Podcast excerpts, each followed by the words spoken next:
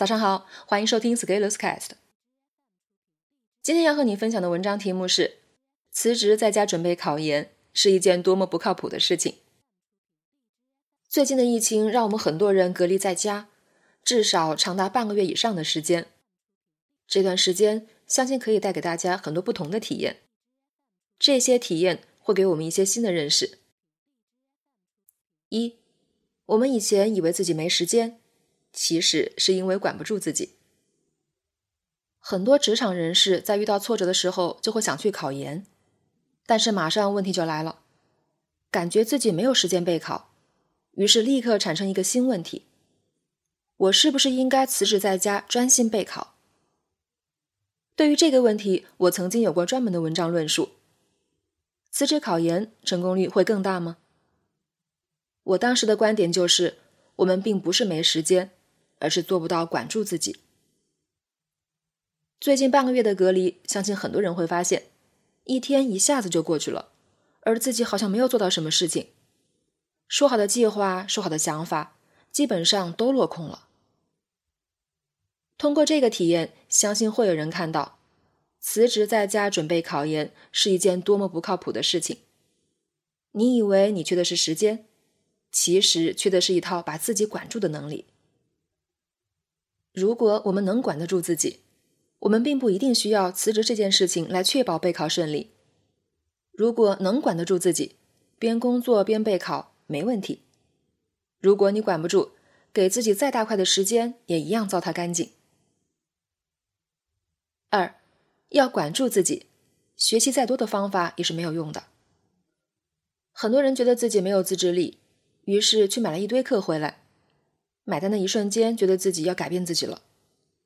然而，从实际情况看，最后还是没有解决什么问题。核心原因在于，我们用再多的理论武装自己，到最后落地实践的时候，如果忘记了，就全部白学了。我的解决方案就是：首先要在认识上意识到，这个改变自己的事情，只能依靠自己，只能自力更生。如果你自己解决不了，天王老子也解决不了。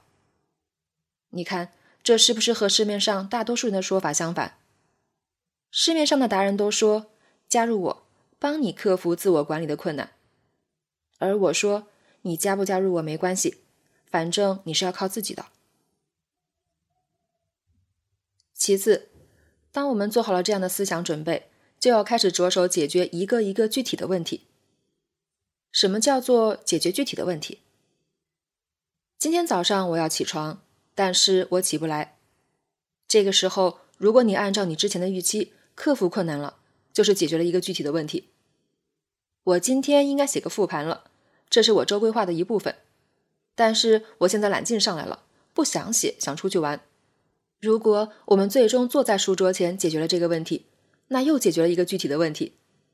到了晚上该睡觉了，我想再刷会剧，而不是关手机。如果你按预期睡觉了，这又是解决了一个问题。而且，只要你每天要起床，那你每天都要解决这个问题，每天都要克服困难。困难就在那里，不可能凭空消失的，也不是你学了什么自我管理术就不见了的。这一点很多人是意识不到的。我们的成长进步，就是在这样解决了一个又一个问题的过程中累积起来的。在你面对一次又一次放弃、退却的念想的时候，你选择了克服，选择了迎难而上，没有选择逃跑主义，你就在积累自己的进步。这个时候，你只是独立的面对这些和你有关的问题，那些方法技巧其实来不及成为你的帮手。你能依靠的就是你内心的信念与勇气。第三，在这个两军对垒的时候，如果有一个对我们友好的同辈环境，会帮我们托个底，不至于让我们输得太惨。大部分人在和自己的懒惰对抗的过程中，会被惰性打得满地找牙，输得遍体鳞伤，这就是我们的常态。而我们要做的，就是从这种卑微的常态中不断积蓄力量，打好个人成长的持久战。在这样的煎熬时期，如果有一个群体能偶尔发挥一下引导作用，那是极好的。当你实在是撑不住的时候，你发现这个群体里的其他人都在努力的做事情，你会突然感觉自己这些困难没什么大不了，于是整顿收拾，继续上路。三，管住自己是终身的问题，没有一劳永逸的解决方案。很多新选手会认为，一定存在一种万能的自我管理的方法，只要学会了就法力无边。这些只是知识付费从业者给普通人的幻觉。人们有了这种幻觉，才会花钱去买各种提高效能的课程。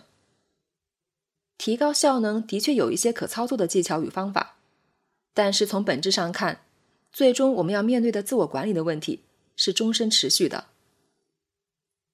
哪一天，如果你放松了对自我的要求，你就会开始下坠；哪一天，你开始躺在功劳簿上居功自傲的时候，你就会开始跌落。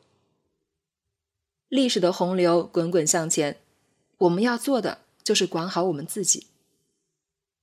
先解决了自己的问题，我们才会发现，没时间可以解决，没资源可以解决，没想法可以解决。成长。不是让我们进入一个没有问题的阶段，而是让我们在面对问题和解决问题的时候，内心平和而且安宁，没有不切实际的幻想，活在真实的世界里，管住真实的自己。本文发表于二零二零年二月十四日，公众号持续力。如果你喜欢这篇文章，欢迎搜索关注我们的公众号，也可以添加作者微信 f scalers 一起交流。咱们明天见。